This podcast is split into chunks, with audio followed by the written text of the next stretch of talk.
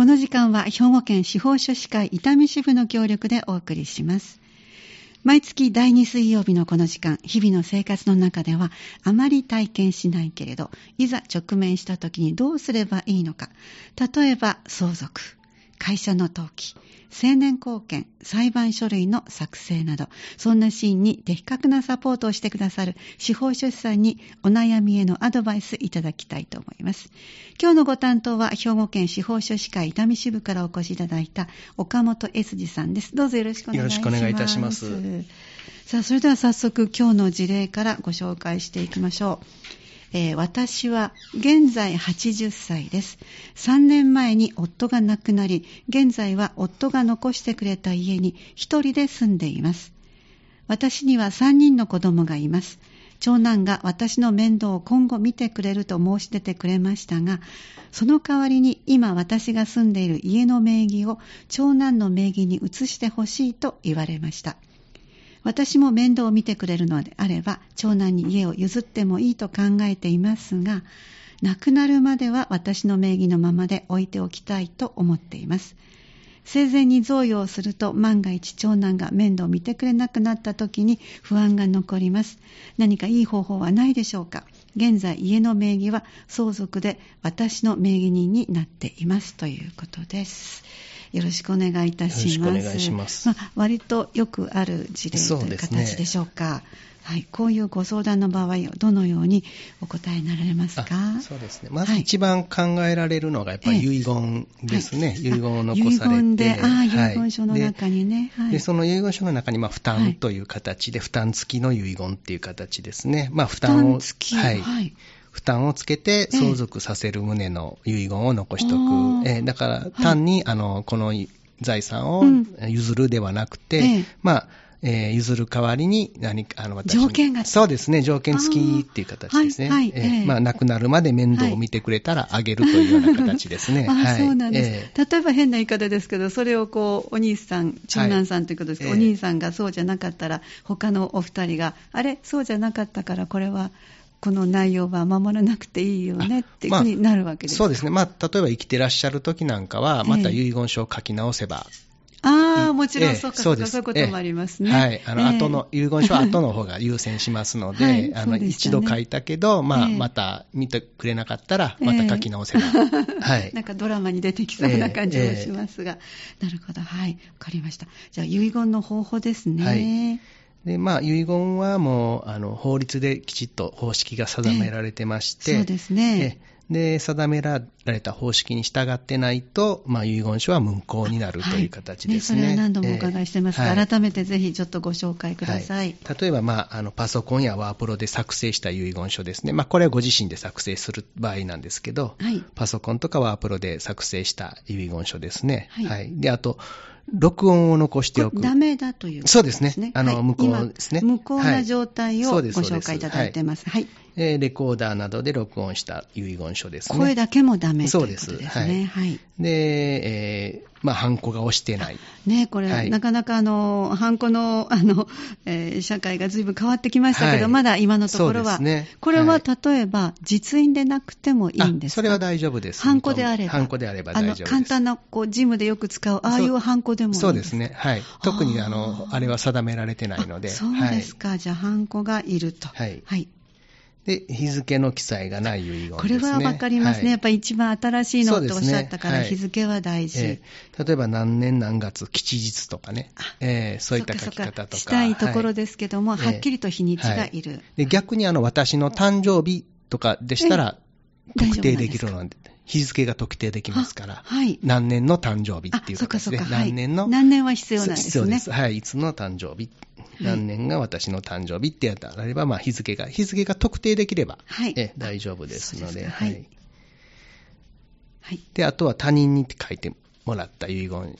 あ、え実質、自分が書かないとダメそうです、そうです。はい。これまたちょっと後で言いますけど、今言ってるのはほとんど実質証書遺言がまあ無効になるケースですね。ああ、今までずっとご紹介いただいた、そうです、そうです。はい、はい。で、あと署名がない。これが一番、ね、誰が書いたかわからないっていう形なんで、はい、で、あと、まあ、他人に署名してもらった遺言。あの、例えば、あの、ちょっと手が不自由になってしまった。左手で書きました、はい、本来の自分の字ではないですけども、えー、この場合はそこは問題にはならないです。ね。ご自身が書いたかどうかだけなんで、あとはもうそれが、えっ、ー、と、まあ、最終的には本人が争いになった場合は、本人が書いたかどうかがそこで争いになるんで、ね、ででもあの法律上は自分で書くだけなんで、左手で書いたらダメとか、はい、筆跡が違うからダメとかっていうのは一切ありませんので。そうなんですね、最終的にその遺言書が無効になるっていうのは、裁判所、まあ、あのご自身たちでは皆さん判断えー、あの一応法治国家なんで、そうですね、何か争いがあると裁判所に申し立てて、裁判所が認めてくれるかくれないか、はい、その中であのいろんな証拠をお互いに突き出して、えー、これが無効だ、いや有効だっていうような争いになって、最終決めていただくので、えそれはあの、えあのこの人が筆跡がまあ左で書いて違ったとしても、ちゃんと例えばこの人が書いたとかっていう、まあ、証拠がちゃんとあれば、はい、えあの問題ないかなとは思います。はい、そうですか。はい。で、二人、で、これですね、二人以上が共同で書いた遺言。一つの遺言書に、ええ、お互い、まあ、ご夫婦なんかでね、はいはい、お互いのあれを書き合うっていうのは、これはダメで、うん、それぞれに一枚ずつ遺言書を、そうです。はい。あそうなんですね。かりました。今ご紹介いただいたのはすべて、あの、認められない、はい、無効になってしまう内容をご紹介いただきました。はい。そしてご自分の字で書かなきゃいけませんよ、ね、ということがありましたので、はい、改めてこちらもご紹介ください。です、ね,、から先ほど言ったのがすべてダメで、はい、まあ、実質証書遺言っていうのが方式的にはありまして、はい、それともう一つ公正証書遺言、はい、大きくまあこの2つが一番一般的に使われる遺言になります。はい、で、実質証書遺言ですね、えー、あの自分で書く遺言書なんですけど、えー、これはもう実質で全文を書かないといけない。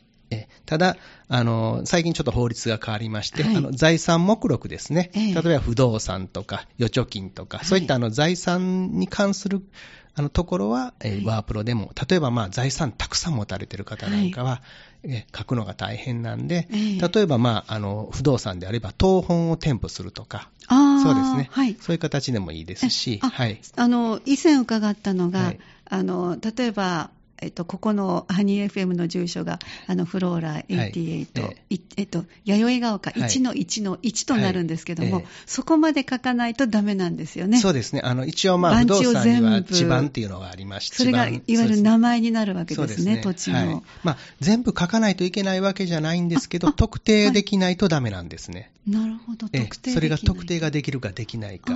えはい、例えば私私が持ってる不動産、えあの例えば三田市の不動産とか書い。てしまうと、はい、どこにあるかわからない。そうですね、はい。例えば私が最後に住んでた家とかであれば、その家が最後特定できれば。あ、えいいんですか？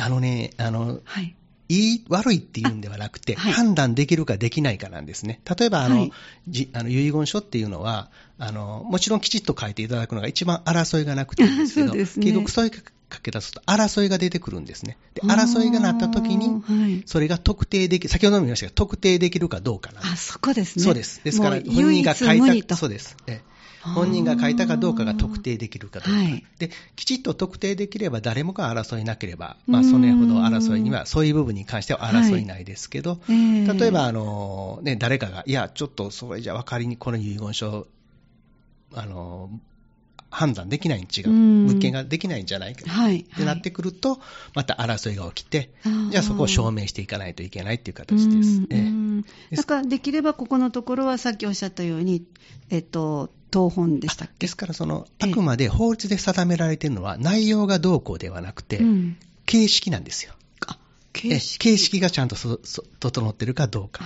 です。はい、です。から、今ちょっとお話しさせていただいているのは、うん、ちょっと中身のことをおっしゃられてると思うんですけど、えー、じゃなくて、ね。はい、私が言ってるのはその形式。はい、ですから、あの全文実質で書く、で、日付が入ってる、で、氏名、捺印がされている、っていうのが、この点が書かれてないと、まず遺言自体が、内容がどうあれ無効なんです。おっしゃってましたね。えー、あとは内容的な部分ですね、えーえー、ここは、ここも重要な部分になってくるんですけど、うん、これは特に法律では定められてません。ここの部分は。そうです。えー、ですから、ただその遺言書が、はい、あの遺言書として有効で、兼任、えー、まあ、兼任受けていただくんですけど、裁判所が兼任で、兼任が通ったとしても、はい、裁判所は中身まで見てくれないんで、はいえはい。例えば、まあ、あの先ほど言ったように、三田市の不動産となると、どこの、たくさん持っていたら、どこの不動産かわからない、はい。そこまでは裁判所は見ないんで、かそこは関わらないそうです。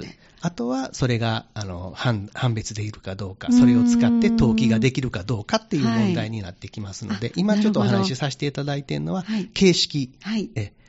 あの絶対にあのこれじゃないこ、もうこの時点でアウト、うん。もし例えば全文書いてない、うん。かか自分で書いてなかったらそこでアウトですね、はい。で日付がない、ダメですね、はいで氏名、夏位、もうこの時点でダメ、これがもう法律で定められていることなんですよ、ですから内容をどのように書きなさいということは一切ええ。法律では定められてないので、あー。ただ、あのか誰が見ても分かるような、あうん。の家族だけが見て分かるんではダメで、ええ。全然知らない他人が見ても分かるような形で書く。ですか？ら先ほどもあの不動産ありましたよね。不動産もあの私の家って言ったら、まあ、他人はあまり分からないですよね。ええ。あのご家族は知ってたとしても。そうね。ええ。そうなってくると、それを例えば法務局に持っていたときに、ええ。果たしてそれが通るかどうかってなってくるんですね。はい。遺言として、遺言書としては有効なんですよ。うん。ええ。はい。ただ、その内容で登記ができるかどうか。中身が。どうか、え。それその遺言書がまあ使えるかどうかですね。そこ、そことのまたちょっと区別がね、ややこしいですけど、ええはい。いやいや、2段階あるということですね。そうですねはいで今は形式のお話を。いただいてます。もうここが整ってないと、もうその時点で遺言書として。はい、門前払いになるわけですね。門前払いそうですね。はい。はい、ありがとうございます。実質表彰書遺言。そうですね、はいで先ほどちょっと言いましたけど、兼任、裁あのね必ず裁判所で、はいあのまあ、先ほど言ったような形式が整っているかを裁判所でちゃんとチェックしてもらうという形ですね、これが兼任になります、はいこれが必ず実質証書は必要になってきます。はい。でもう一点、公正証書という遺言がありまして、ありましたね。はい。これはあの交渉役場っていうところに、ええ。あの交渉人さんがいらっしゃって、はい。えで、えー交渉人さんがまあ作成してくれる遺言書なんですね。はい。で、えー証人が、2人の証人が必要になってきまして、うん。はい。でまあ、交渉人が関与しますので、はい。まあ、あのあまりあの偽造とか、そういった先ほどもちょっと言われましたけど、例えば左で書いて、はい。書くとか、そんな関係なく、もう本人さんが、はい。あの作るのは交渉人なんでね、内容は、まあ、かなり担保されて、内容自体も担保されてくる。えーということで、ある意味、100点満点の遺言書が出来上がっているということでという形ですすねね。あの以前もちょっとここから外れますけども、交渉役場に行って書いていただくのに、あの事前に打ち合わせとか、ね結構ちょっと準備は必要みたいですね。準備は必要ですね。あのはい思い立っていくっていうのではなくて、ええはいですから、まあ、あの例えば細かく財産をあの、まあ、お子様たちにですね、はい。何人かいらっしゃって、うん細かく分けたいときなんかは誰に行く、どれ、誰に不動産、誰に預貯金とかって細かい部分決めていかないといけないんで、ええ。そこはきちっと事前に資料も全部あ見せて。用意して。用意して。だから何がいるかっていうのをまずは交渉役場にお電話でおね。尋ねすることもいいし。できますし、我々司法書士が間に入っまて、ずはそうですね。えあのお手伝いすることもできますし、ええええ。えそれはもうどちらでも、ただ、まあ、例えば全財産を息子さんに譲るであれば、まあ、それは比較的簡単なので、えはい。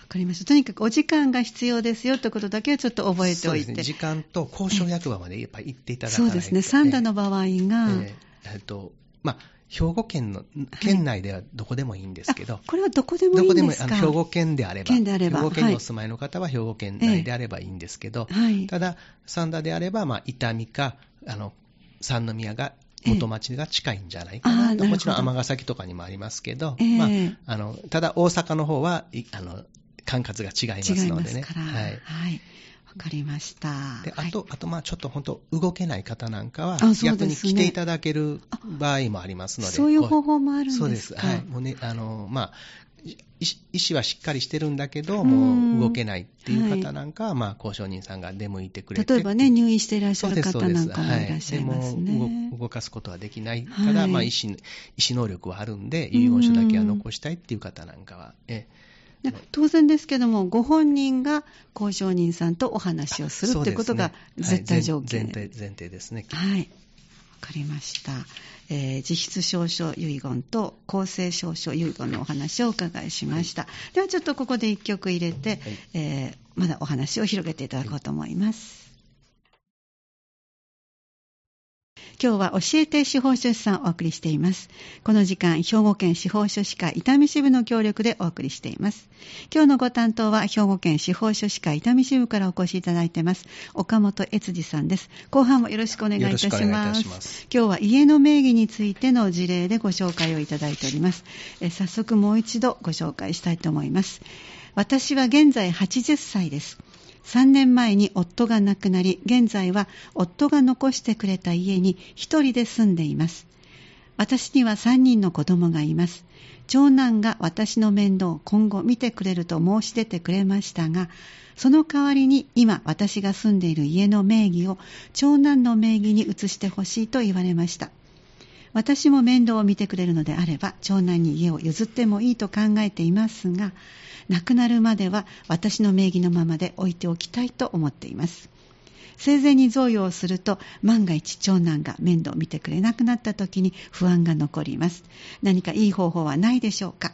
現在家の名義は相続で私の名義人になっています。というご相談で前半の方では、えー、遺言書がいいですね。ということでね、えー、実質証書とそれから公正証書の遺言のお話をいただきました、はい、で公正証書というのは確か有料でしたよね。そうですね。あの交渉人のまあ手数料っていうのが必要になってきます、はいえー、これも一律のお値段なんではなくて、財産ですね、その遺言される財産、額によって、額によってあの金額が決められてます。でまあ、ちょっと今あの、具体的な金額はちょっとあれですけど、はいはい、あのまあ交渉人に直接お電話で交渉役場に聞いていただくか、もうまあ、おそらくあのホームページなんかでも載ってるんではないかなとは思います。えー、はい、えー、はい。じゃあぜひちょっと皆さん関心のある方はね、ね。はい、ご自身でお調べになられて、ご自分がどのタイプになるのかということをね、はい、お聞きになれたらいいと思います。えー、では後半の、まずは、遺言書のこう、ね、メリット、デメリットも最後にお聞きしたいんですが。ですか。らまあ今回のケースなんかで、メリットはまあ、はい、えー、まあ遺言者は、えー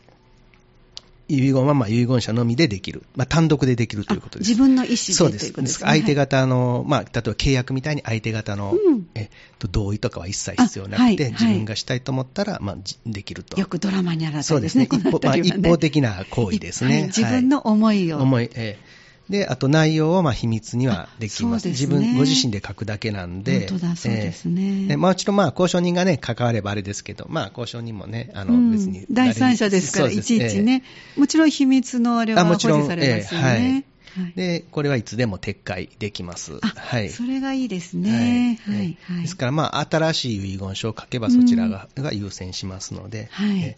で、デメリットですね。これもやっぱあるわけですね。はい。これは先ほど言いましたけど、はい、まあ、あの、民法で定められた、法律で定め決まったあの方式に反していたら無効になります。先ほどの、ね、最初にいくつかご紹介いただいたパソコンワープロダメとか、はい、あの、ハンコがないとか、日付がないとかということですね。はい。で、えー、財産の変化に弱い。例えば、まあ、今回のケースなんかでも、えー、まあ、あの、お母さんがですね、うん、えー、まあ、勝手に売ってしまったとか、家をね。あ、はいはい、うん、遺言。遺言なんでね、ご自身の意思なん、意思表示なんで、そねはい、あのその財産をまあどう処分しても別に問題はないんですね。で、ねはい、あと、不動産で言うとね、遺言書っていうのはあの登記ができないんですね。遺言の段階では。亡くなってからはもちろん相続登記できますけど、はい、生きてる間は、あの息子さんはそのえー、不動産を、はい、まあ言うたら保全する手段手段がないんですね。そうですね、これまたちょっと後で死因贈与のとこでも出てきますけど、はい、はい、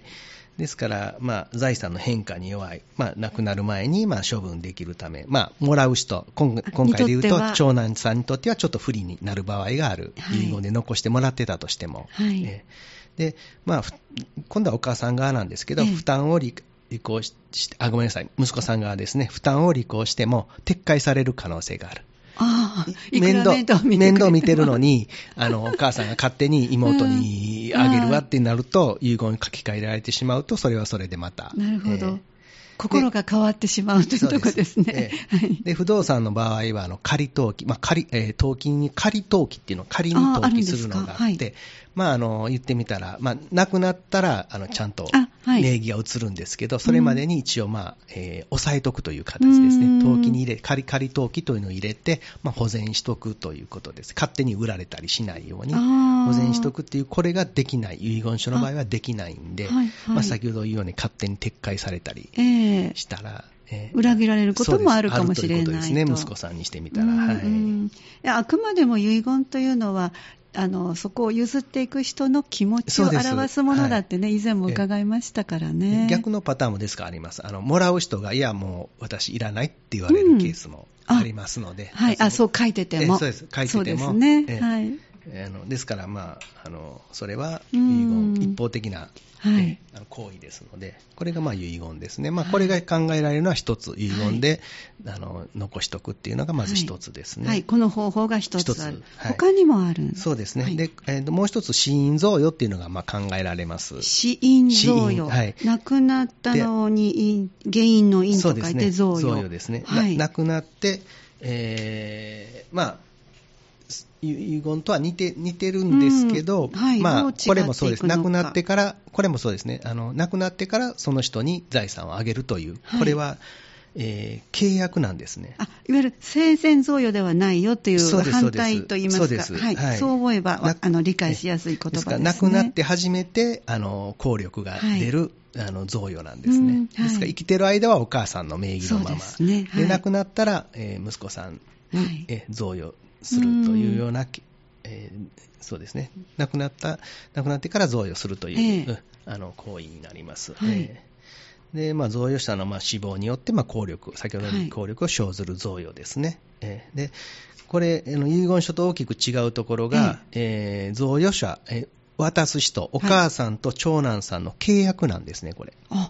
ですから、まあ、売買契約とか、そういう契約とまあ同じです、うん、私が亡くなったらあげますよという契約、ですから、お母さんと、あの息子さんが、あの契約を結ぶという、お互いが納得しているという、はい、でもちろんこれ、契約なんで、あの口約束でも OK なんですよ、ですから先ほどの遺言みたいに、はい、あの方式に従ってなくてもいいですし、まあ、お互い契約で結んで、あの言ったらばそれで成立します。えー第三者がいなくてもいいんですいなくても大丈夫です。はい。そうなんです、ね、まあ、あと問題になるケースはありますけどね、ねそうでしょうね。それはね。はい。はい。ですから、まあ、書面で残しておくのが本当は一番、まあ、贈与契約という形で残すのが一番いいでしょうね。はい、まあ、これも、まあ、交渉、あの交渉人あの、うん、にしてもらうケースもやっぱあります。あそうです。文書にするのにそうです。交渉人、公爵場行って、まあ、ちゃんと契約したっていう、えー、公正証書で契約書を残すと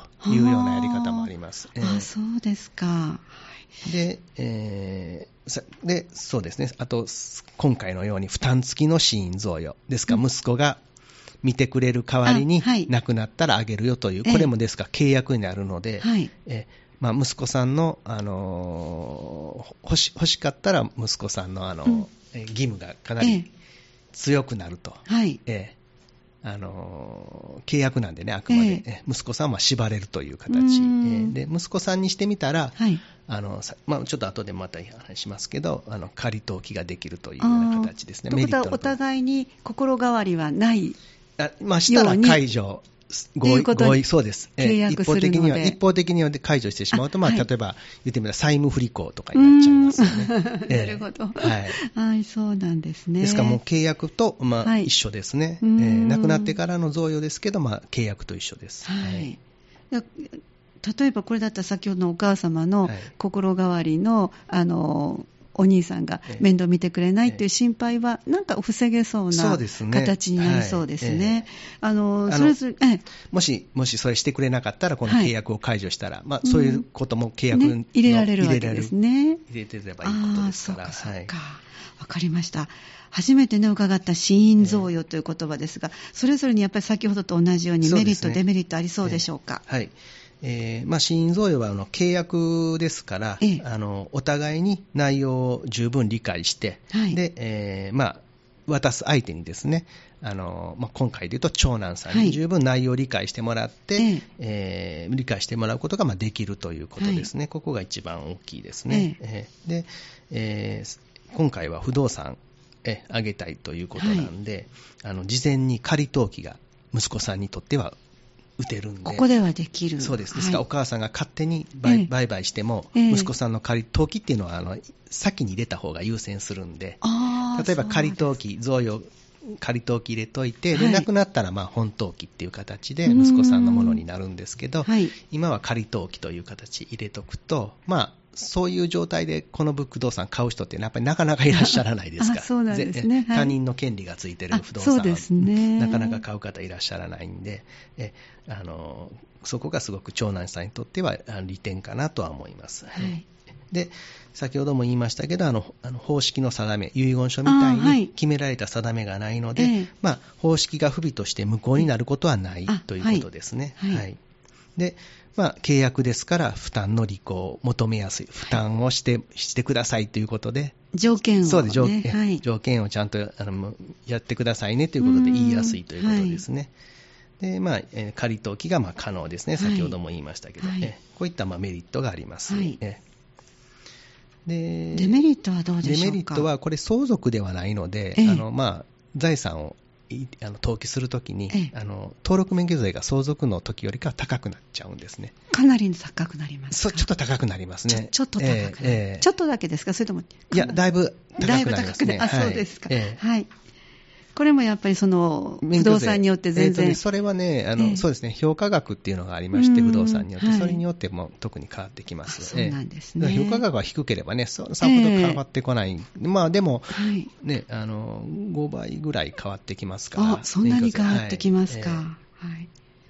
で、えー、財産の処分、あの財産の内容ですね、財産の内容を隠すことがやっぱりできない。えー、はいあの契約ですから、そうですね、はい。まあ、お互いお互いのまあ納得の上での契約ですからね、それは当然といえば当然なんですけど、ですから、まああの心臓与の方が、まあ、どちらかというと、まあ、お互いに納得しているのであれば、後々離婚はしやすいかなとは思います。えー、で他の方々へのあの対しての遺言書というのも作って、併用することができます、ね、例えば、まあ、心臓用も、まあ、遺贈遺贈と同じような形なんで、あはい。あのまあ、遺言残すのと同じような形なんで、もちろん遺留分という問題もやっぱり出てくるんです。ねですね。えー、ですから、そこに配慮して、まあ、別の財産は誰々に残すという、まあ、遺言書を例えば残しておけば、えーえー、まあ、遺留分の方も回避できるんじゃないかなとは思います。えー、そうですか、ありがとうございます。今もいろいろと出てきたの、